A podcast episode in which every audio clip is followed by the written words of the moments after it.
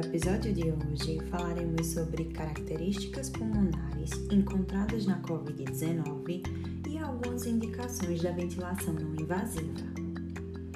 A pneumonia viral causada pelo novo coronavírus SARS-CoV-2, na sua forma grave, síndrome respiratória aguda severa, a SARS, produz hipoxemia grave e refratária à oxigenoterapia com alterações fisiopatológicas que têm alguma semelhança às encontradas na Síndrome do Desconforto Respiratório Agudo, a SDRA.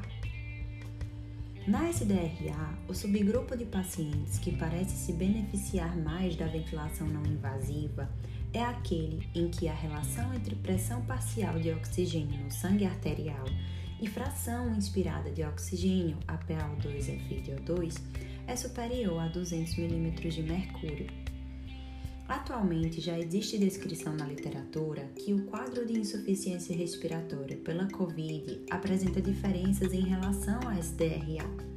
Uma das descrições define dois tipos.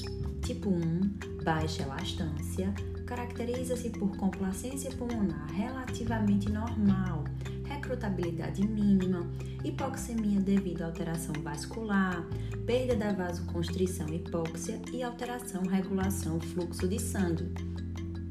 O tipo 2, alta elastância, caracteriza-se por complacência pulmonar diminuída, recrutabilidade maior, hipoxemia devido ao comprometimento de parênquima pulmonar, principalmente devido à lesão pulmonar autoinfligida pelo paciente e tomografia com infiltrados difusos bilateral.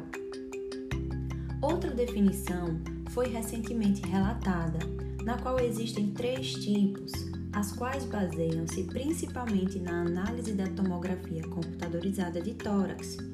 O tipo 1 caracteriza-se por lesões múltiplas, tipo vitro fosco, e sinais de hiperperfusão, com complacência normal ou alta, o tipo 2 caracteriza-se por atelectasias distribuídas de forma heterogênea com opacidades peribrônquicas. E o tipo 3 caracteriza-se pelo padrão clássico da SDRA, com edema alveolar e baixa complacência pulmonar. Essa diferença em relação à SDRA merece atenção já que isso pode influenciar nos resultados obtidos a depender do tipo ou fase na qual o paciente com Covid-19 se encontra. A indicação da VNI deve ser no período inicial do aumento de trabalho, hipoxemia e alteração radiológica, visando reduzir o esforço muscular e assim impedir o comprometimento importante da complacência pulmonar ao longo do tempo por essa lesão pulmonar. Então é isso, gente. Até semana que vem.